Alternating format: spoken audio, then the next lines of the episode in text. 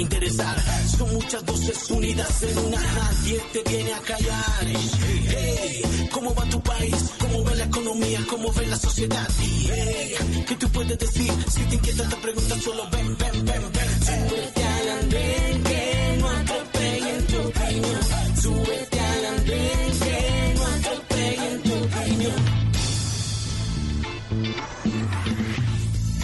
Todos, bienvenidos, feliz noche. Ya estamos subidos en el andén de Blue Radio, como ustedes lo escuchaban, para que no atropellen la opinión. Estamos cumpliendo ya cuatro semanas de aislamiento total, de cuarentena obligatoria en Colombia. Eso sí, con unas diferencias. En Bogotá recuerden que empezamos eh, antes y en el centro del país con ese simulacro que hubo el fin de semana del 20 de marzo. Y en todo el país, recuerden ustedes, desde el 24 de marzo, la medida nacional decretada por el presidente Iván Duque. Medida de la que, de la que vamos a hablar esta noche para saber qué tanto ha funcionado para eh, estar más preparados, para estar más seguros en Colombia, para enfrentar este, esta amenaza del coronavirus que nos tiene cambiando las, los hábitos, que nos tiene cambiando nuestras realidades día a día y que nos tiene nosotros los más jóvenes viviendo una etapa que nunca se había vivido en la eh, humanidad, una etapa inédita para los seres humanos, que es el aislamiento de eh, tres cuartos de la población mundial. Esa es la cifra de quienes de una u otra manera están aislados actualmente en el mundo. Pues vamos a hablar de cómo le ha funcionado esas medidas al gobierno colombiano, cómo le ha funcionado al pueblo, la sociedad colombiana, la idea de estar aislados, cómo estamos mirándonos frente a otros países del continente que quizá tienen más contagios, más muertos, que quizá tienen más pruebas hechas, algunos de ellos, pero vamos a ver cómo estamos preparados también acá para enfrentar lo que se viene, que es la decisión después del 27 de abril. Ya el gobierno a través del ministro de Salud ha anticipado que muy seguramente vamos a seguir con este aislamiento obligatorio, como les digo, aislamiento que nos tiene, ya me van a contar los que están subidos hoy en el andén, cómo están viviendo este aislamiento, que nos tiene viviendo de una forma diferente el día a día, que nos tiene trabajando diferente, que nos tiene trabajando, que nos tiene conviviendo diferente, que nos tiene divirtiéndonos de una manera muy diferente y de eso, todo eso vamos a hablar esta noche. Pues la pregunta para ustedes es eso, es eso ¿cómo creen que está Colombia? ¿Cómo están viendo a Colombia frente a otros países del continente? Con algunos datos que tenemos esta noche que les vamos a ir contando.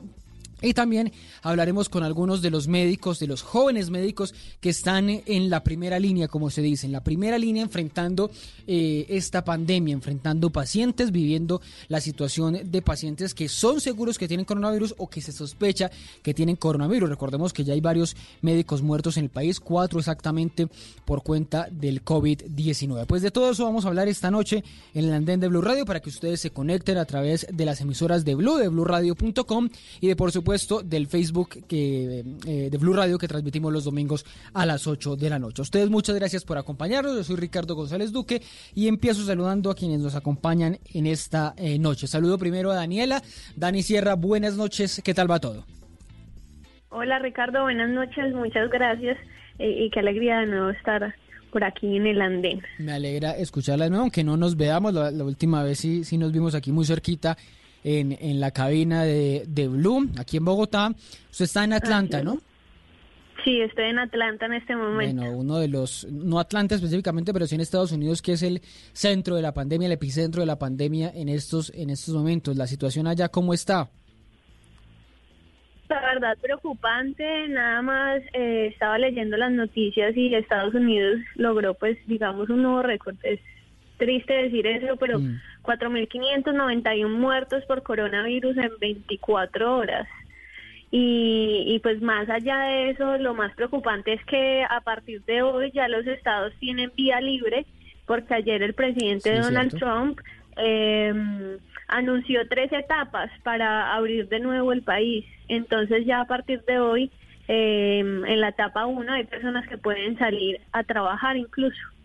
Bueno, esas son las posibilidades que se abren, que se eh, consideran en algunos países eh, también del continente. Ya vamos a hablar un poquito de eso y ya le pregunto a profundidad de cómo se está viviendo eso en Estados Unidos y cómo está viviendo usted estos días de cuarentena, de aislamiento obligatorio. Pero mientras tanto sigo saludando a quienes están subidos esta noche en el andén y saludo a Carlos. Carlos Flores, me alegra escucharlo de nuevo. ¿Cómo va todo? Bien todo, Ricardo. Muchas gracias. Eh, muy contento de estar acá. Un saludo a los compañeros de mesa y a todos los que se suben al andén en ese momento. Bueno, ¿cómo ha visto la situación? ¿Cómo la está viviendo? Bueno, complejo. Eh, a mí me ha tocado trabajar todos los días. Sí. Pero, ¿Pero está yendo a trabajar a su lugar de trabajo? sí, yo estaba yendo a trabajar todos los días. Sí. No todos, casi todos. Hoy no, hoy estoy desde la casa. Pero pues sí he visto cómo muchas personas se les ha hecho compleja esta nueva forma de vida. Sí, es cierto, no es, no es fácil, no es fácil afrontar esto, cambiar esto. Para algunos, mucha gente le está sacando el lado positivo a esto, pero pues obviamente tiene sus, sus impactos, el- el- la capacidad de adaptación no es igual en todas las personas. Y de aquí de Bogotá, donde está usted, Carlos, me voy a Cali, saludo eh, a Diana eh, Rojas, Diana Carolina Rojas, que por primera vez se sube al andén. Diana, buenas noches, ¿qué tal va todo? Hola, buenas noches, ¿cómo vas? Hola a todos los de la mesa y los que nos están escuchando aquí desde Cali. Eh, bueno, pues hoy tenemos pues 420 casos en Cali, 16 eh, personas fallecidas, eh, empezando a tomar medidas un poco más rigurosas que vienen no solamente desde la parte médica, sino también desde la cultura ciudadana y cómo cada uno de nosotros como ciudadanos pues tenemos que aportar para que podamos parar esto o disminuir y aplanar un poquito más la curva. Sí, lo decía el, el ministro de Salud, que de esto depende un 50% de, del Estado, del gobierno, de todas las instituciones, pero también un 50% de todos nosotros, de la sociedad, del, del, del ciudadano del común, que tiene que poner un poquito de grano, de su granito de arena. Diana es concejal de Cali, una de las concejales más jóvenes, si no la concejal más joven de, de Cali, y es, eh, es economista y es concejal del Partido Liberal, ¿cierto, Diana? Así es. Yo dije todo bien, ¿cierto? Todo bien, muy bien, muy bien, arrancamos bien. Bueno, arrancamos bien. Bueno, y la pregunta que les hacemos es justamente esa para que ustedes nos acompañen a través del numeral El Andén Blue. Pero antes de irles a hacer la pregunta a todos ustedes, quería justamente que escucháramos a una de las médicas que están subidas esta noche en el Andén. Es Andrea Marín, que desde Medellín nos cuenta cómo la está viviendo, cómo está viviendo ser, estar en la primera línea de la, eh, de la pandemia del COVID-19. Andrea, buenas noches. Buenas noches a la audiencia del programa El Andén de Blue Radio. Muchas gracias por la invitación. Soy Andrea Marín, médico general y alternativa. Hoy vengo a hablarles con mucha preocupación. Los médicos de Colombia y los trabajadores de la salud no contamos con equipos de protección personal. Vemos con dolor cómo ya se han infectado cerca de 40 compañeros a nivel nacional y ya se han muerto 4. Este panorama es desgarrador, no solamente por el miedo que tenemos a morir, sino por el miedo a dejar nuestras familias completamente desprotegidas, no volver a ver a nuestros hijos ni a, nuestros seres queridos. Además, porque si morimos, ¿quién atenderá a la población colombiana? En este momento somos soldados luchando una guerra sin armas. Sabemos que el gobierno nacional ha pedido a las ARL que nos den equipos de protección personal, pero aún no nos los han dado. No nos llegan las ayudas, no nos llegan las donaciones.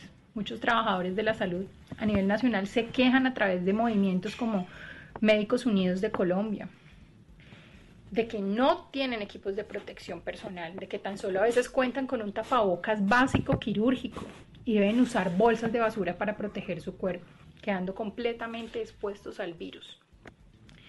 Otros compañeros cuentan que les dan un tapaboca N95 para un mes y, deben, y por encima de este deben ponerse uno quirúrgico estando cambiándolo constantemente el quirúrgico solamente porque el otro les debe durar un mes. Por eso le pedimos de verdad, de corazón y encarecidamente al gobierno, a nuestro presidente, al ministro de Salud, que por favor nos den, nos consigan de alguna manera los equipos de protección personal. ¿Cuáles son estos? Son unas gafas, una visera, un tapabocas N95. En urgencias y sala de reanimación, procedimientos, cirugía, se necesitan trajes más, equipos más completos, como trajes completos, máscara facial, filtros P100. Además, teniendo en cuenta todo lo que está pasando y que han muerto muchos compañeros, se nos hace necesaria la formalización laboral, contratos directos, seguro de vida y pensión en caso de secuelas por la enfermedad o en caso de muerte. Por eso realmente lo que requerimos es un, un régimen especial, ya que no es posible que los médicos estemos y el personal de la salud estemos siendo contratados por OPS. En el momento hay 80% de los compañeros trabajando por OPS, prestación de servicios. ¿Qué quiere decir? Que si nos enfermamos, vamos a tener que estar en casa sin recibir un sueldo, sin recibir ningún, ningún apoyo, dejando así a nuestra familia vulnerable. Además, queremos contarles que rechazamos tangentemente el decreto 538 en su artículo 9 y le pedimos al gobierno que lo corrija o lo derogue, pues no se nos puede imponer obligatoriedad de prestar un servicio a sabiendas de que aún no se nos han dado los equipos de protección personal, a pesar de que la pandemia lleva ya cuatro meses y que desde el primero, el primer caso de, en Colombia fue el 6 de marzo y aún no se nos dan los equipos de protección personal. No podemos trabajar así. En este momento, como les digo, somos soldados sin armas, combatiendo una guerra con un enemigo desconocido, porque muchas veces los pacientes son asintomáticos. El juramento hipocrático nos invita a salvar vidas y un personal de la salud muerto no salva vidas. Por eso les pedimos a todos que hagan presión social, que intercedan, que contacten las personas que nos puedan ayudar. Además, le pedimos al gobierno que articule con los empresarios que quieren ayudar en la producción de tapabocas, de trajes, las personas que están desarrollando eh, planes piloto para ventiladores mecánicos. Gracias. Bueno, Andrea, es un llamado casi que desesperado de todos los médicos. De a poco, de a poco. Eh, with lucky landslots, you can get lucky just about anywhere. Dearly beloved, we are gathered here today to. Has anyone seen the bride and groom? Sorry, sorry, we're here. We were getting lucky in the limo and we lost track of time. No, Lucky Land Casino, with cash prizes that add up quicker than a guest registry. In that case, I pronounce you lucky. Play for free at LuckyLandSlots.com. Daily bonuses are waiting. No purchase necessary. Void where prohibited by law. 18 plus. Terms and conditions apply. See website for details. Esas, esas eh, peticiones se, van, eh, se han ido respondiendo, pero todavía está muy, muy cruda la atención para los médicos para darles esos equipos de protección personal. Ya iremos a otro lugar del país para hablar con otra médica sobre la situación que están viviendo. Ella sí ya tiene sus e, equipos de protección, pero lo que están pidiendo es justamente unas condiciones laborales mucho más dignas. Ya vamos a hablar un poquito de eso. Si quiere, también les preguntaré a ustedes, a, a, a Diana, a, Daniela y a Carlos sobre esta situación, pero antes de eso, de ir con ustedes, les quiero plantear el panorama. ¿Cómo estamos actualmente en el continente? Con una cifra que es muy diciente. Las cifras de contagio son públicas y las vemos todos los días en ese eh, tenebroso ranking de la eh, Universidad Johns Hopkins de los Estados Unidos, que hace, eh, que tiene muy descrito el mapa de cómo están los contagios en el mundo. Sin embargo, uno haciendo los cálculos sobre las cifras que dan todos los gobiernos de manera oficial, pues encontramos a Colombia en la región de las Américas mucho eh, mejor en un indicador que es inocultable, que es el número de fallecidos, la tasa de muertos por millón de habitantes. Y, allí en cabeza, y lo que estaba diciendo Daniela, pues obviamente es la, la, realidad de lo que están padeciendo Estados Unidos, con 86 muertos por millón de habitantes por casos relacionados por coronavirus. En Canadá son 27, en Panamá 22, en Ecuador 22. República Dominicana registra 17 muertos por millón de habitantes. Ahí siguen Brasil Brasil, Perú, Chile, Chile con 5, México con 3 y Colombia se ubica en esa eh, como mitad de tabla con 3 muertos por millón de habitantes. Más abajo están Argentina, Uruguay, Salvador, Paraguay, Costa Rica, Venezuela y Guatemala. Venezuela que es un enigma para muchos porque consideran que allí se está ocultando información. Pero más allá de eso, esa es la información oficial que hay sobre los muertos por coronavirus, que es una información y un indicador que da cuenta de que de momento creería uno que la pandemia no está tocando tan fuerte al país, que las medidas de aislamiento, aunque le reclamaron mucho al gobierno que se está demorando unos días, pues fueron o están siendo de momento efectivas. Y por eso quiero preguntarles a cada uno, empiezo con justamente con Daniela en Estados Unidos para volver a, a la situación allá. ¿Cómo siente que está viviendo Colombia, usted viéndolo a distancia, viendo la situación de Estados Unidos, cómo cree que le está yendo a Colombia frente a otros países del continente, Daniela? Ricardo, la verdad, eh, viéndolo desde acá, desde la distancia, en comparación con otros países, creo que Colombia acertó eh, bajo presión, creo yo, el presidente, en eh, establecer esta cuarentena como una medida obligatoria porque donde se hubiera demorado más, eh, la situación sería mucho más grave. También pienso que las cifras, lo vimos hoy en, Wuhan, han aumentado el 50% de las cifras oficiales de muertos, de los que habían registrado. Entonces, creo que los gobiernos también están ocultando información. Eh, no lo digo pues en el caso específico de Colombia, sino alrededor del mundo. Entonces esto también es alarmante porque entonces la población no sabe eh, en sí cuántas personas están contagiadas, cuántos muertos hay y cuántos recuperados. Entonces eso eso es una duda muy muy grande. En Colombia eh, siento que más allá de, haber tomado esta cuarentena y, de garantizar unas medidas eh, para, para que no se expanda esta, esta situación, mm, explotó algo mucho más grave que es la situación social y la crisis social que vive el país que es lo que estamos viendo ahora, la gente con hambre, eh, las personas esperando subsidios, eh, gente pues obviamente sin trabajo. Entonces esto creo que permitió exponer una, una crisis social mucho más fuerte, más allá de la pandemia. Sí, es cierto, es cierto lo que hemos visto todas estas noches en Bogotá y, hoy y esta noche eh, se registran otros, otras situaciones parecidas justamente en algunas localidades de personas con la cacerola, eso sí, eh, literalmente. Yo recuerdo usted que la cacerola, la cacerola fue ese símbolo del descontento social en el paro nacional pasado, pero, pero en este caso ya es literalmente la gente haciendo sonar su cacerola porque no tienen comida, no tienen cómo sobrevivir, porque todo está cerrado. La gente que salía todos los días a buscar su sustento diario, pues recuerden ustedes, no tienen cómo, no hay gente en la calle para poder buscar ese sustento. Pero ya voy, vuelvo con usted, eh, eh, Daniela, para hablar un poquito de eso, del, del qué tan acertaron los gobiernos del continente decretando un aislamiento mucho más rápido que lo, por ejemplo, lo que hicieron en Europa, que se dejaron tomar ventaja. Y también para que hablemos un poco de, lo que viene hacia el futuro, porque algunas voces dicen, bueno, empecemos a relajar esto. Ya estamos hablando desde el, desde el gobierno nacional de que estamos entrando en una etapa, de supresión. Veremos qué significa eso.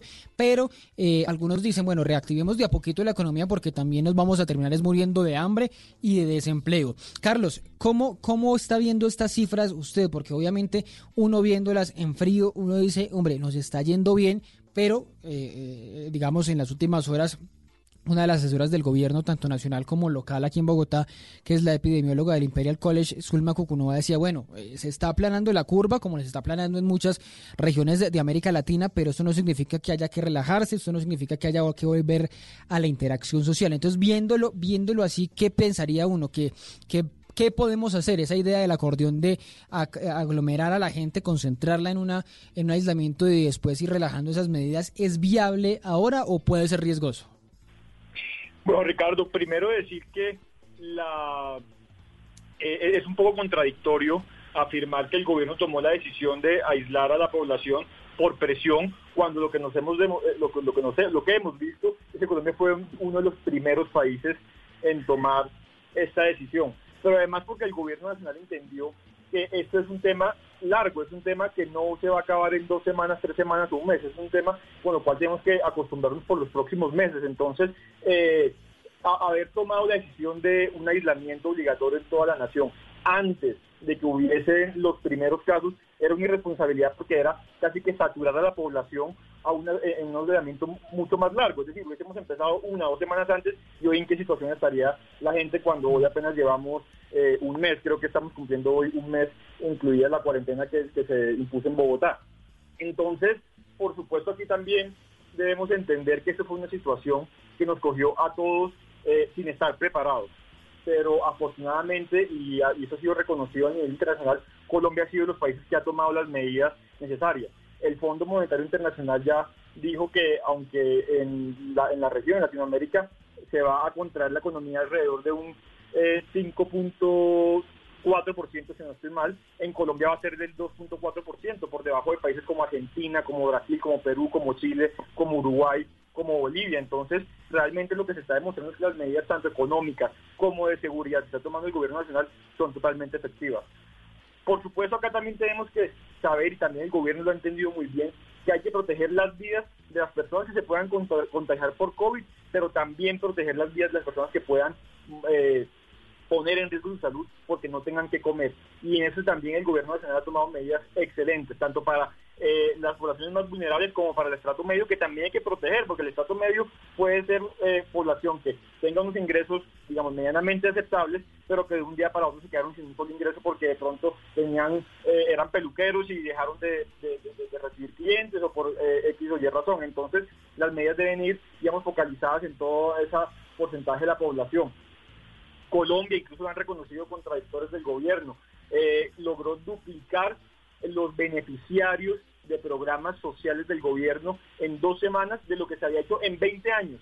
Eso es algo realmente que debemos reconocer al gobierno nacional y por esa razón eh, yo creo que podemos estar, eh, digamos, en, un lado tranquilos de que a esas personas se les va a atender y aún faltan muchas más y seguramente el gobierno nacional va a seguir avanzando en ese sentido. Pero, pero Carlos, en estos momentos que estamos y, el esfuerzo creo que ha sido monumental de acelerar eh, eh, tantas acciones desde diferentes eh, lugares, es que uno mira esto y es transversal, entonces hay que, desde transporte tienen que actuar porque tienen que resolver el tema de los peajes, el tema de, las, de, de los aeropuertos, tienen que actuar desde energía, minas y energía, lo de los servicios, tienen que actuar incluso desde cultura, hablando de la cuota de pantalla, tienen que actuar desde las TIC porque eh, el Internet debe ser sostenible, en fin, ha tenido que actuar todo el mundo en estas, en estas, en estas circunstancias, pero en medio de esas, de esas acciones es sostenible que sigamos en esta, en esta emergencia, no, no voy a utilizar la palabra emergencia en el sentido literal de lo que, de, los decretos que ha expedido el gobierno, pero sí en este estado de alerta, eh, ¿por cuánto tiempo? ¿Qué cree usted? ¿Qué, qué proyecta usted que pueda ser sostenible hasta cuando eh, este aislamiento obligatorio total. Es que la, situación en Colombia es que es total eh, frente a países como Chile, por ejemplo, que lo estábamos viendo, no se diferencia mucho en Colombia en el, eh, el número de muertos por millón de habitantes, pero allá no ha habido cuarentena total. Bueno, por supuesto que la economía hay que empezarla a abrir. Como decía, aquí hay que proteger a la gente de COVID, pero también de que no se vayan a morir de hambre. Y en ese sentido, eh, el gobierno nacional está pensando, como lo ha dicho el presidente Duque claramente, en abrir la economía por sectores, aquellos sectores que aplicando medidas de bioseguridad puedan, puedan empezar a funcionar sin poner en riesgo la salud pública y por supuesto, eh, digamos, eh, dando la posibilidad de generar ingresos a familias colombianas que en ese momento no lo están teniendo.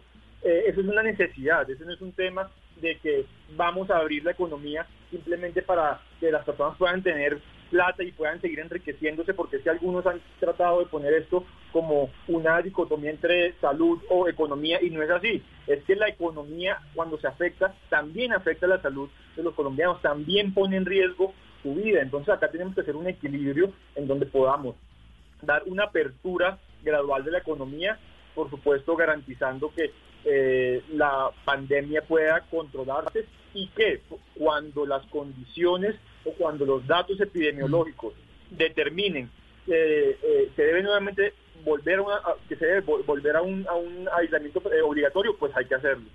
Pero esa, esa idea, esa idea que sea de que sea selectiva, es decir, que en unos lugares haya y en otros no, eh, eh, la considera viable, ve, que es una es una opción, porque muchos lo adoptan. Por ejemplo, yo, yo ponía el ejemplo de, de, lo que está pasando, le vuelvo a mencionar el caso de Chile y nos lo decía el secretario de Salud de Bogotá esta mañana en Mañanas Blue, de, de cuarentenas selectivas. Entonces, eh, digamos, una localidad como Usaquén o Suba tiene muchos casos que se mantenga aislada, que se mantenga cerrada, pero no sé, una ciudad, una localidad como Ciudad Bolívar u otra localidad como Engativá que no tiene tantos casos, eh, pues que se mantenga abierta. Yo creo que eso es totalmente viable, pero además considerándolo no solamente por el número de infectados, de contagiados, sino también por la capacidad que tenga cada sistema de salud de cada municipio o de cada localidad. Entonces, en ese sentido, las medidas, como decía anteriormente, se deben ir evaluando y no se puede hoy, como algunos también piden que eh, desde eh, dos semanas antes ya, ya, ya, ya, quieren afirmar que no se puede abrir todavía las ciudades. No, aquí e, eso es un tema y creo que el presidente Duque ha sido muy responsable en eso, de tomar las decisiones a medida en que se van conociendo la información técnica que permite tomar una, una una, una decisión responsable y efectiva. Pero usted cree que ha habido una tensión ahí, que me lo interrumpo con esto, ya que está mencionando el gobierno y lo que se decidió hace un mes, ¿no hubo como una tensión ahí dentro dentro del gobierno para, para decir esto? ¿No cree que hay gente dentro del gobierno presionando para que se abra? Acuérdese de lo que decía la ministra del Interior previo, que no se pueden cerrar las ciudades en estos momentos. ¿No cree que ahí hubo unos eh, que, que no creían tanto en el aislamiento, que no creían que hubiera que hacer aislamiento total y que las cifras le están demostrando que, que era lo que había hacer? No, lo que yo creo es que el gobierno nacional estaba tomando decisiones conforme a cómo se iba registrando también la información que determinaba la Organización Mundial de la Salud y la Organización Panamericana de la Salud. El gobierno, fíjese que decretó, decretó no, eh, digamos, eh, emitió la, la declaratoria de emergencia sanitaria, que fue la que emite el Ministerio de Salud mediante resolución 385, cuando la OMS declara que esto que, que, la, que el COVID es una pandemia. Sí, que fue el 11 de marzo. Sí, fue el 11 de marzo la declaración de, de pandemia. El 11 de marzo y el gobierno decreta el 17 la declaración de emergencia. ¿no? El 17 declara de emergencia. Pero pasaron, pasaron, pasó casi una semana desde que la OMS declaró pandemia hasta la, hasta la, hasta el confinamiento total en Colombia, que esos fueron los días que todo el mundo le cobró al gobierno. No, pero recordemos que son dos tipos de emergencia las que se declaran. Una que se declara mediante resolución 385 por el Ministerio de Salud, ahora no recuerdo la fecha, pero si no estoy mal fue el 11 de marzo, el mismo día que se declara pandemia, que es la resolución de emergencia sanitaria. Esa es la, es la que nos permite, le permite al Ministerio de Salud, incluso el tema del aislamiento. No necesitábamos declarar emergencia económica, social y ecológica para poder declarar, el aislamiento obligatorio. Mm. El 17, una semana después, ya se decreta el estado de emergencia, que es la que le permite al gobierno tomar las medidas excepcionales para contener la emergencia y poder eh, emitir decretos con eh, fuerza de ley. Bueno, pero es cierto que todos estos juicios de, de, valor que se empiezan a hacer sobre qué se hizo, qué no se hizo, cuándo se hizo, se irán haciendo a posterioridad, a posteriori como se dice, pero em, eh, de momento, como están las cosas y como están funcionando, no vemos los hospitales del todo congestionados, no vemos escasez de las unidades de cuidados intensivos,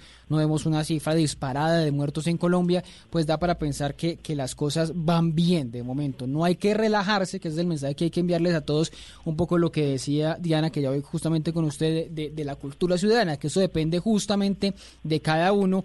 Entonces no es que quiera decir, no, ya está eh, eh, muy chévere que eh, ya estamos entrando en la etapa de supresión, entonces relajémonos, ¿por qué no? Porque esto hay que tomarlo con seriedad, esto continúa y lo ha dicho el mismo, las, todas las autoridades lo han dicho, esto va para largo, esto nos puede demorar un año, un año y medio, hasta que haya una cura mucho más clara. Diana, ¿cómo la está viendo? ¿Cómo está viendo que nos estemos comportando justamente en Colombia?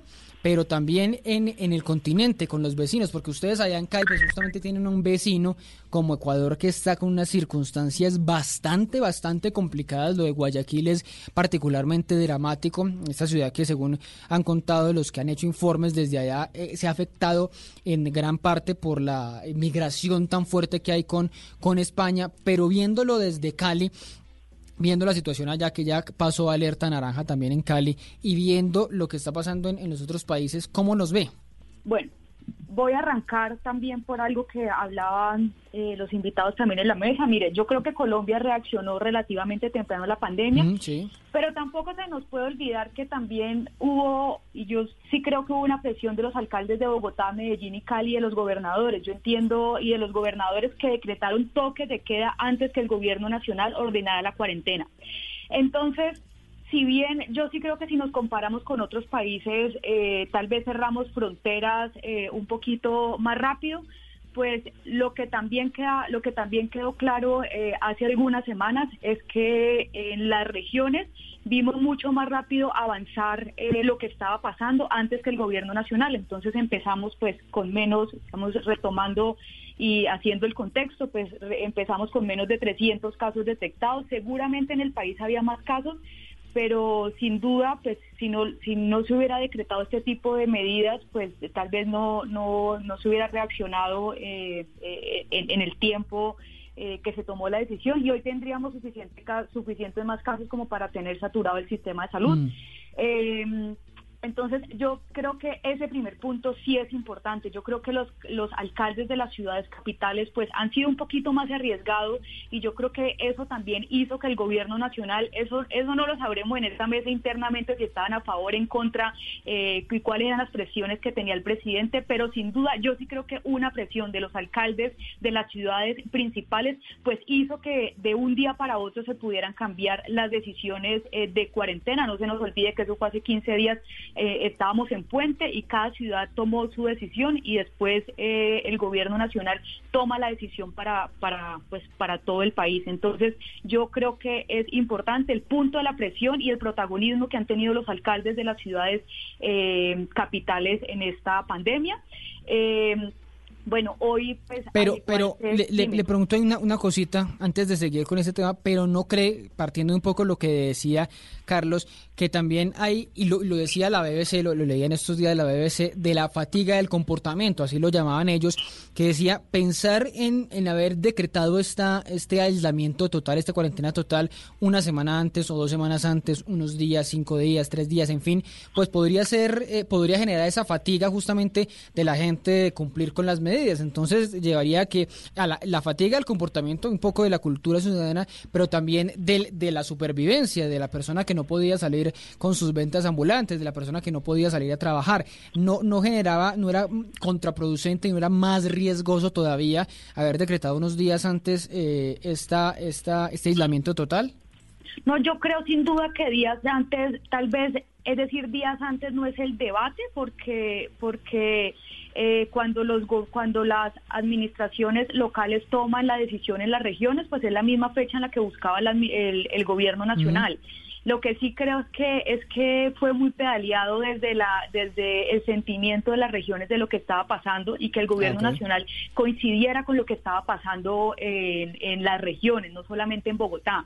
Entonces, eh, ningún, ningún, alcalde, ningún alcalde tuvo diferencia con el gobierno nacional de una semana con anterioridad. Digamos que yo creo que se coincidió en tiempos, pero sí, sí, sí siento que, que haber tomado decisiones en cada, cada municipio con toques de queda, con, con cierre de, de, con cierre de vías, eh, con, no sé, cada uno tomó decisiones y el gobierno, pues, digamos, se da cuenta que es muy importante también saber cuál es la línea que tiene, que tiene, pues, con todo el país. Entonces, yo no creo que hoy el digamos el debate no es en tema de tiempo sí. pero sí yo sí creo que fue una presión de en especial de los de las administraciones locales de las administraciones locales que coincidieron con la yo creo que coincidieron con parte de la visión de lo que tenía el presidente y estaba pensando y ahí y ahí es donde salen y ahí es donde salen respuestas pero mirando mirando ya viendo que han pasado cuatro semanas y demás y que el gobierno ha hecho una y otra medida y pues también obviamente las alcaldías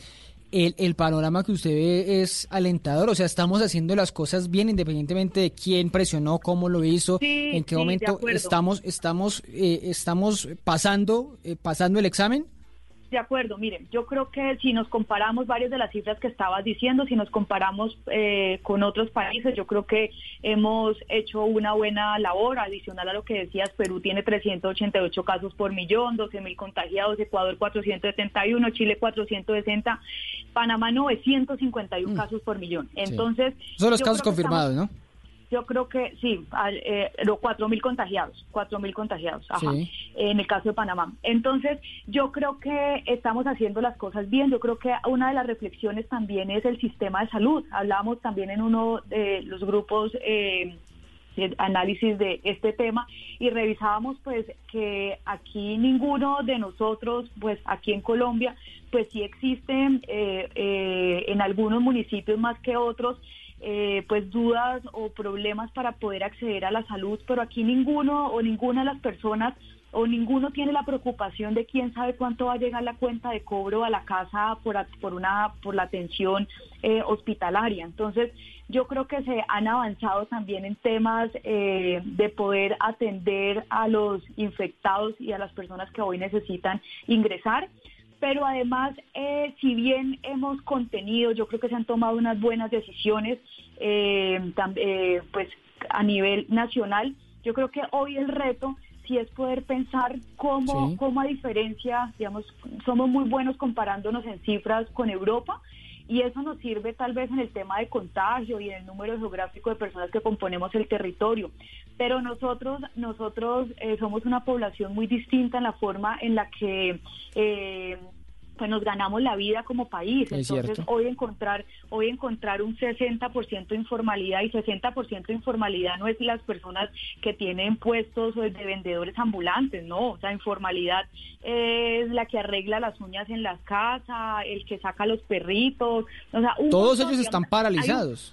hay un montón, claro, hay un montón, hay un montón de trabajos desde la informalidad que aquí sí quiero como poner eh, varios puntos en los que yo creo que este sí debería deberíamos analizar de cómo cómo cómo hoy componemos el territorio y nos hemos dado cuenta de cosas que no tenemos tan tan claras como país. Entonces, hoy, por ejemplo, eh, tenemos una falta de censos y conocimientos del territorio. Hoy no sabemos quién compone, yo lo digo desde también como ciudad, Hoy no es fácil saber a quién hay que entregarle los mercados, a quién hay que entregarle los bonos. Pensamos que las personas eh, más vulnerables se ubican en, un en una serie de barrios, comunas o localidades, pero hoy no tenemos organizado el territorio no sabemos quiénes son las personas pues que se encuentran aún más afectadas. Hoy tenemos eh, aquí avanzar además en poder dar un debate, por ejemplo, que hoy lo estaba que el partido liberal entregó al gobierno nacional y es hablar, por ejemplo, de la renta básica. Y es de mm. verdad cómo vamos a poder, o sea, cómo vamos a poder identificar a las personas de verdad que necesitan esto. Renta básica es darles eh, a los ciudadanos algo eh, básico, valga la redundancia, para que puedan sobrevivir, un mínimo ah mínimo, de, vital. Pero, pero hay muchos que le temen y que siempre satanizan un poquito si esto es si esto es asistencialismo, si esto es convertirnos, ir camino a un socialismo, a un comunismo, que la gente se convierta en, una echada que viva del Estado. ¿Eso no es un susto que siempre es recurrente cuando uno habla de renta básica? No, Sí, tenés razón, si la renta básica fuera para toda la vida, pero yo creo que en estos momentos de dos o tres meses yo sí creo ah, que yo sí creo que es importante revisar eh, cuántas personas cuántas personas hoy deberían acceder a pues a lo a lo básico. Entonces entonces yo creo que hoy si bien hemos estamos contenidos eh, o podemos o, nos sentimos un poco más tranquilos en cifras yo creo que hay dos líneas. La primera es eh, que todos y la cultura ciudadana tiene que salir a flor de piel. Aquí lo estamos viviendo aquí en Cali, aquí ya se ven las calles un poquito más transitadas, y eso no puede pasar porque además mm. lo que pasa con un caso de con, con, con, con, el COVID es que a veces uno ve los casos únicamente en televisión, entonces poca, poco, pocas personas cercanas a muchos, entonces nos parece que eso le pasa a otras personas y no nos pasa a nosotros, entonces la gente empieza a salir a la calle. Entonces, si bien empieza a salir porque necesita reactivar, eh, eh, en algo se empieza a reactivar económicamente las ciudades, yo creo que la responsabilidad también, y lo decías hace un rato, la responsabilidad de los ciudadanos es el 50%. Si aquí no nos, si aquí no nos, eh, no, no nos organizamos en poder tener distanciamiento social, pues muy difícilmente vamos a poder vamos a poder aplanando la curva en algo que ya el presidente eh, ha empezado a decirlo y es el y es el, la cuarentena eh, bueno digamos inteligente y es que se empiezan a abrir poco a poco y empezamos a reactivar sectores de la economía. Yo creo que yo creo que hoy hoy tenemos que avanzar, hoy tenemos que avanzar en la reactivación económica. Yo no creo que yo yo no creo que poder sacar espacios o localidades aisladas pues sea muy sea la mejor forma en la que podamos en la que podamos activar y seguir conteniendo la pandemia, porque es que nosotros somos una sociedad movimiento, además que nuestros nuestras ciudades se, se han se han construido de un lado para otro. La gente que, que vive, que trabaja en el, en el norte vive en el sur y, se atraviesan todas las ciudades. Yo creo que lo que sí hay que revisar desde, desde los territorios es, por ejemplo, cómo el sistema de transporte masivo, que es como las personas que se trasladan de un sitio para otro, pues podemos, podemos darle toda la seguridad y toda la, eficiencia del movimiento, eh, pues para que se pueda activar la economía. Que es el reto que se viene, que no es fácil cómo ir soltando a la gente en el buen sentido de la palabra que vaya a recuperar sus actividades sin que sin que eso afecte en, ese en ese centro de, aglomeración que es el transporte público sin que eso se afecte eh, dispare los contagios allí. Pero de, lo que usted decía eh, me vuelvo un poquito porque me envían aquí un, un un, un, pantallazo de una publicación que hacía la revista Semana hace dos ediciones, que era eh, lo que se planteaba sobre el sistema de salud colombiano, que decía sistema de salud colombiano no tan malo como se creía, o no tan malo como parece. Y, le quería preguntar a Aniela, para preguntarle también a Carlos, eso es una lección que nos está quedando, que a veces eh, eh, hablamos más carreta o más mal de lo que es realmente el sistema de salud de Colombia, o, o una cosa no tiene que ver necesariamente con la otra en estos momentos? No, Ricardo, la verdad, yo creo que el sistema de salud colombiano sí es pésimo. Ah, en este momento que, digamos, la, el número de contagiados y de víctimas no hayan sido y no estén siendo tantos, ha sido una ventaja para que el sistema de salud no colapse. Pero yo no me imagino a Colombia con más casos o con más personas en los hospitales. Si hay personas en los hospitales que se mueren, que no los atienden normalmente, no me imagino con, con, con más casos. Entonces yo creo que, que no se puede decir en este momento, ay, no es que el sistema de salud colombiano no es tan malo. Eh, nada más eh, vemos, eh, han hecho denuncias, por ejemplo, en el Chocó, o sea, donde están los territorios olvidados, los territorios de siempre, los territorios donde no hay un, sistema de salud óptimo, donde están la gente, la, la colaboración de la gente ha hecho llegar tapabocas, guantes a estos, a estos territorios que están lejos de las ciudades y del centro. Eh, ¿Dónde están los casos que se han denunciado de los médicos que llevan meses, que no les han pagado, que las ARL no les han cumplido, que no se les ha hecho el suficiente el suficiente seguimiento a estas EPS, que, que no les pagan a los médicos? Entonces, en este caso yo creo que no podemos salir a decir, ay, no, este sistema de salud de Colombia es maravilloso porque eh, no se está muriendo eh, tanta cantidad de gente comparado con Italia, con España. No, o sea, eso es, eso creo que es una discusión aparte. Además que en un país donde se destina el 10% más para la guerra que para la salud, eh, eso es suficiente con ese dato. Sí, es cierto, aunque ahí vuelve eh, a, plantearse esa discusión de eh, que aquí el sistema de salud es universal y un poco lo que decía Diana, que eh, no hay que pagar millonadas para, para la atención, pero también hay que ver es cómo se accede y cómo es la calidad. Para preguntarle también un poquito de eso, de eso Carlos, y, ya le pregunto de otro, de otro, de otro aspecto sobre, sobre estos primeros países eh, del continente que, que, van aquí, digamos, a la vanguardia, pero estamos demostrando, se está demostrando que, que estamos mejor de lo que pensábamos en salud. Yo creo que no podemos aplaudirnos ni celebrar de nuestro sistema de salud porque todos a día a día viven las precariedades de nuestro sistema, pero tampoco podemos decir que es desastroso y que es el peor. El colapso del sistema de salud está pasando incluso en los países más desarrollados del mundo. Estados Unidos está colapsado, España, eh, Italia, los países más desarrollados han colapsado. En Colombia, el presidente Duque tuvo como principal objetivo desde que asumió su cargo tratar de subsanar un poco esa deuda histórica que tiene el Estado colombiano con el sistema de salud de, de hace 20, 30, 40 años para el 2020, antes del COVID, antes de que empezáramos con la pandemia, se destinaron, se, se aumentó el presupuesto en salud en 8%.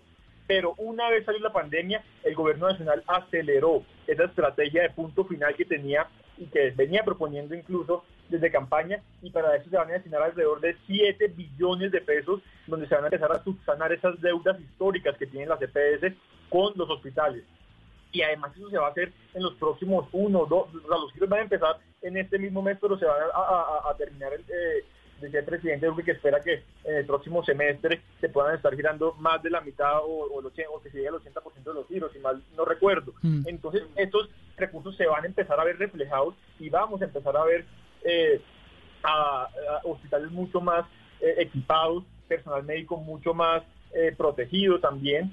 Eh, también para responder a, primer, a la primera intervención que se hacía, la, primer, ah, si quiere, la, médica que hablaba. Si quiere, si quiere justamente que, que les haya prometido a los, a los, a los seguidores del Andén eh, el testimonio de otra médica. Si quiere, escuchémosla y a partir de ese testimonio usted me cuenta eh, un poquito más de cómo se está manejando esa situación y yo le cuento también los datos que hay de los médicos, que algunos de ellos incluso llegaron a plantear algo aterrador en estos momentos, pero digamos también un poco entendible, que era lo que tiene que ver con hacer eh, o llegar al punto de, un paro. pero si le parece, voy con la, la, la doctora Alejandra que está desde Barranquilla contándonos un poquito de esa situación que están viviendo los médicos, aunque ella ya tiene por fortuna algunos de esos equipos de protección personal que se están empezando a repartir. Doctora Alejandra, buenas noches. Muy buenas noches, mucho gusto. Mi nombre es la doctora Alejandra Dulcey. Hago parte de Médicos Unidos por Colombia, soy la coordinadora a nivel regional Costes. Eh, este mensaje es para nuestros amigos oyentes del Andén de Blue Radio con una sola petición con respecto a la problemática que estamos enfrentando todos los médicos en Colombia con respecto a la epidemia, pandemia de COVID-19. Médicos Unidos en Colombia lanza este mensaje para el ministro de Salud y para el presidente Iván Duque, pidiendo en gran medida la implementación de elementos de protección personal como los que yo tengo para el 80% de mis colegas de todo el país que están por prestación de servicios y que desafortunadamente, según el nuevo decreto 538 de 2020, tienen que entrar en diálogo para que se les sean suministrados, los cuales consideramos un alto riesgo no solamente para la mortalidad de nuestros colegas, sino para todos aquellos que los rodean, como sus familias y cercanos. Otro problema también que tenemos sobre la mesa es la implementación de la ley estatutaria de salud, Deseamos cuanto antes que sean escuchadas nuestras quejas y que sea implementado para mejoramiento no solamente de nuestros salarios, sino también una mejor atención para todo el pueblo colombiano. De esta manera poder garantizar un buen servicio.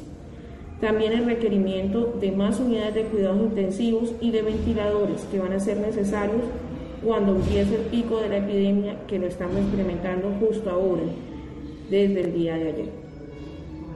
Espero de todo corazón que todos mis colegas puedan dotarse de todos los medios de protección como los tengo yo en este momento. Y espero que la cifra de colegas que hayan fallecido y dado sus vidas no haya sido en vano y que no aumente.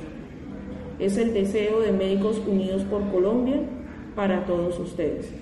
Deseamos también, sobre todo, que no nos maltraten más y que no haya más discriminación en las calles Estamos dando nuestras vidas diariamente para la salud de todos los colombianos.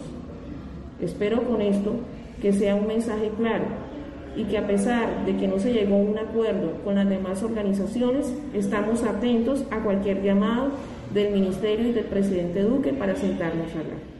Bueno, eso es un, eso es un buen mensaje, eh, doctora Alejandra, justamente de, que se siga el diálogo, de que no se llegue, de que no se sigan esos ruidos o esas voces de, de paros, de cese de actividades en medio de esta pandemia tan, tan, eh, que es una amenaza tan grande para, para todo el país. Pero Carlos, eso, eso que hablaba, que son varias cosas de las que hablan justamente los médicos, ya se está empezando a destrabar un poquito el tema de los equipos de protección, pero, pero no es, no están mostrando que están eh, precarizados laboralmente, que estos contratos de prestación de servicios que se crearon en su momento para dar más empleo, para disminuir la tasa de, de desempleo que llegó al 15, al 18% en el país, pues han sido indignos para muchos trabajos tan esenciales como estos de los médicos. Seguramente sí, Ricardo. Pasa en el servicio de salud y pasa en mm, otros ámbitos del país donde el contrato de prestación de servicios se ha, se ha convertido en una ley y no en la excepción. Sin embargo, hay muchos problemas que hoy en esta pandemia se están evidenciando más, pero infortunadamente no todos podemos resolver o, o, o, no todos se pueden resolver ya. ¿Cuál es el gobierno creo yo que debe priorizar los que tengan relación o los que ayuden a mitigar eh, la pandemia. Sí, hay que matar al enemigo ya, ¿no? Eso es lo más importante.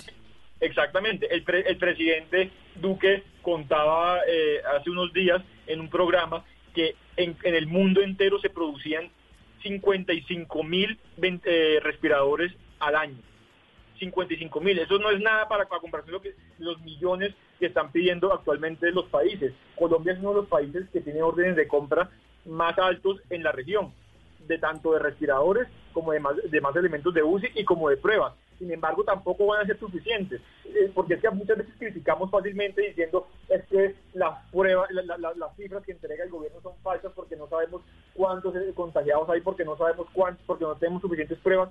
puede ser cierto que no hay suficientes pruebas, pero es que no hay suficientes pruebas en el mundo entero, no solamente en Colombia. Entonces el gobierno nacional está haciendo un esfuerzo gigantesco para poder prepararnos lo más rápido posible para que en el momento en que la economía empiece a abrirse paulatinamente, como él lo ha dicho, como lo ha dicho el presidente, sin retomando la, actividad laboral, pero sin retomar la actividad social, que podamos tener un sistema de salud mucho más preparado. No lo vamos a tener perfecto seguramente, pero sí lo vamos a tener mucho más preparado que lo que teníamos hace unos meses, porque eh, el presupuesto que está invirtiendo el gobierno nacional en, en materia de salud y en los demás temas que tienen que ver con para mitigar la pandemia son gigantescos. El gobierno nacional va a entregar más de un millón de mercados 7 billones de pesos para el sistema de salud, ingreso solidario que cuesta alrededor de 1.5 billones de pesos para más de 3 millones de colombianos. Sí. Eh, 7 puntos del PIB para línea de crédito y como ya se dijo, el gobierno va a respaldarlas en un 90% y los bancos van a tener que prestarlo. Ahorita ha habido polémica porque los bancos... Pues ojalá, ojalá que ese es el punto porque los bancos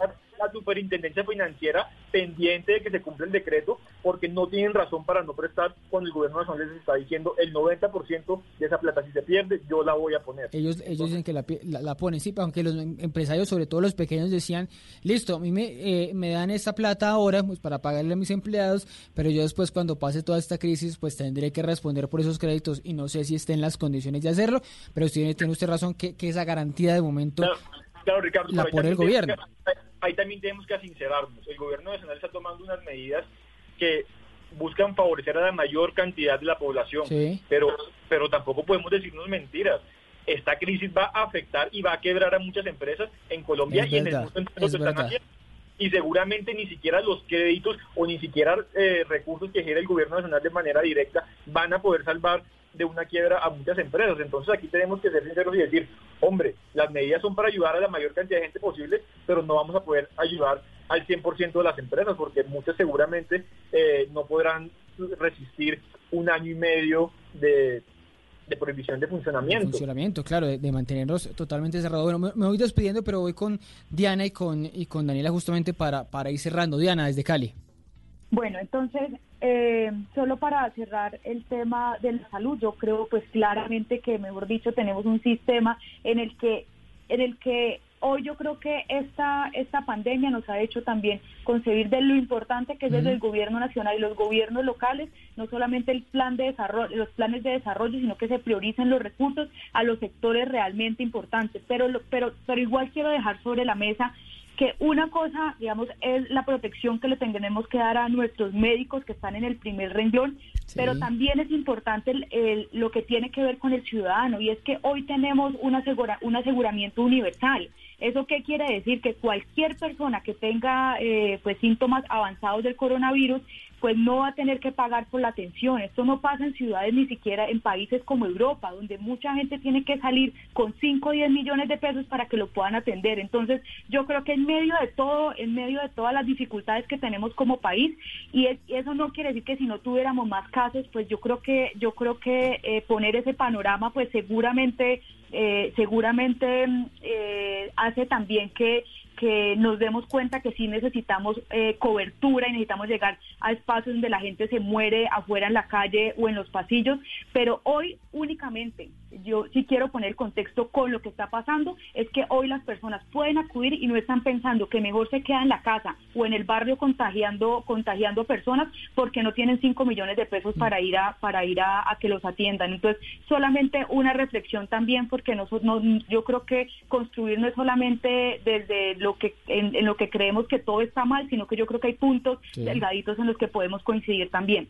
Y, solo para, y para terminar, un par de conclusiones. La primera, la responsabilidad que tienen los gobiernos locales en la contratación transparente. No puede ser posible que en ciudades como Cali tengamos el tapabocas más caro N95 sin válvula a 30 mil pesos. La responsabilidad de los gobiernos de contratar no solamente no solamente transparente, sino ineficiente. cifras escandalosas, cifras escandalosas las que hemos visto. Eficientemente. Y y ninguna ciudad de más de 300 mil habitantes hoy hoy se hoy está exenta de casos del COVID. Entonces yo sí le pido también al gobierno nacional y a Luis Alberto Rodríguez, director de planeación, de que revise que las ciudades principales podamos tener un aplazamiento en los planes de desarrollo. Hoy tenemos territorios totalmente distintos a como los alcaldes habían presentado sus planes de desarrollo cuando arranquen. Entonces, esta es, una nueva realidad hoy, claro, hoy ese debate nos está dando presidencia eh, y me gustaría también aquí quien nos acompaña en la mesa, presidencia parece que no está muy de acuerdo con este tema y yo sí le pido que si solamente tenemos esto en 110 ciudades, por lo menos hay que priorizar las ciudades capitales porque hoy no podemos salir con planes de desarrollo que no reflejan, que hoy planes de desarrollo que no reflejan el territorio. No, es que fue, fue un antes y un después de, la pandemia, justamente. pues Diana, Diana muchísimas, muchísimas gracias. Me voy despidiendo de todos ustedes y me despido justamente con con, Daniela, por donde comencé, vuelvo a Estados Unidos. Daniela, para, para terminar esta noche de, del andén. Bueno, Ricardo, eh, creo que en este momento nosotros estamos eh, viviendo una situación difícil en el país yo la verdad siento que esto apenas está empezando en Colombia. En Estados Unidos ya estamos cruzando, o ya se está cruzando, pues se cruzó la línea roja. Espero que en Colombia no haya más víctimas mortales, que eh, se siga tendiendo la mano a, los médicos. Hay que, Ricardo, hacer un reconocimiento al valor, a la valentía y a la fuerza que están teniendo los médicos y médicas de nuestro país, porque en primera línea están haciendo lo que creo que los gobiernos, incluso los ciudadanos, no han hecho para salvaguardar eh, la protección de, de todos. Em, además, creo que también estamos evidenciando eh, una de las consecuencias de la Ley 100 de 1993 promovida por el eh, senador Álvaro Uribe Vélez, eh, las entidades promotoras de salud y la CPS eh, han causado gran daño al sistema de salud y, y vemos cómo eh, incumplen con el pago de los médicos, que eso no me lo invento yo, sino que lo dicen ellos mismos médicos en, en lugares apartados que llevan ocho meses sin pagarles y que están incluso en este momento en primera línea. Además, eh, escuchaba a Carlos y, y también eh, quiero, para terminar, decir algo. Esto es un reto, obviamente, para todos los gobiernos, pero también eh, se está viendo cuál es la capacidad de gobernar eh, y de liderar en, los diferentes países. Dejo y termino con una noticia que, que vi hoy en la mañana eh, del espectador que dice el 90% de las ayudas para el agro por coronavirus no son para producir. De los 226 mil millones colocados por Finagro dentro de la línea lanzada en respuesta a la, a la pandemia, 213 mil millones se han ido para grandes comerciales y agroindustriales. Entonces creo que hay que sentar también una voz eh, en este momento, en esta pandemia, y es que no se pueden eh, seguir beneficiando a los bancos, a los poderosos del país, o en este caso, a los grandes comerciales y agroindustriales, donde están eh, los las ayudas para los campesinos que se están quedando sin poder distribuir sus, sus productos y que están, bueno, en esta situación y en esta crisis. Ricardo, eso es es cierto eso, eso Daniela, ese es seguramente uno de los de los temas que van a tener desarrollo durante este fin de semana y durante la próxima semana, ver el gobierno cómo responde o cómo adecua a esta alerta preventiva que hizo la Contraloría de si esto es otro ingreso seguro, si eso se parece a un ingreso seguro o eh, es simplemente errores o es simplemente una adecuación de la forma de, de, dar esos, esos subsidios al, al agro en estos momentos. Pues Daniela, también un abrazo, muchas gracias por estar esta noche en el andén y a Carlos faltaba por despedirlo, Carlos. Feliz noche y nos hablamos para una próxima. Ricardo, muchas gracias. Si me permites 10 segundos. 10 segundos, porque ya sé que estaba que respondía, pero 10 segundos que me tengo que ir. no, tenía 30 temas, pero bueno, 10 segundos simplemente decir que eso no es momento de politizar, ni de señalar, ni de estar buscando quién es responsable quién es culpable, y que si la alcaldesa le hacen cacerolas, entonces es culpa del presidente, pero cuando algo cuando el presidente le envía, eh, la presidenta le envía mercados, envía subsidios, y envía cosas para que las alcaldías repartan, ahí sí eh, es gracias a los alcaldes y a los gobernadores. Es momento de que podamos bajar nuestros odios políticos y unirnos como país y respaldar al gobierno nacional, a los gobiernos locales y, y además estamos en época en donde todo el mundo anda inventando chismes y fake news. Yo les invito a que se lean los decretos. Sí, es una buen, llamado. 72 decretos legislativos. Una tarea larga, sí.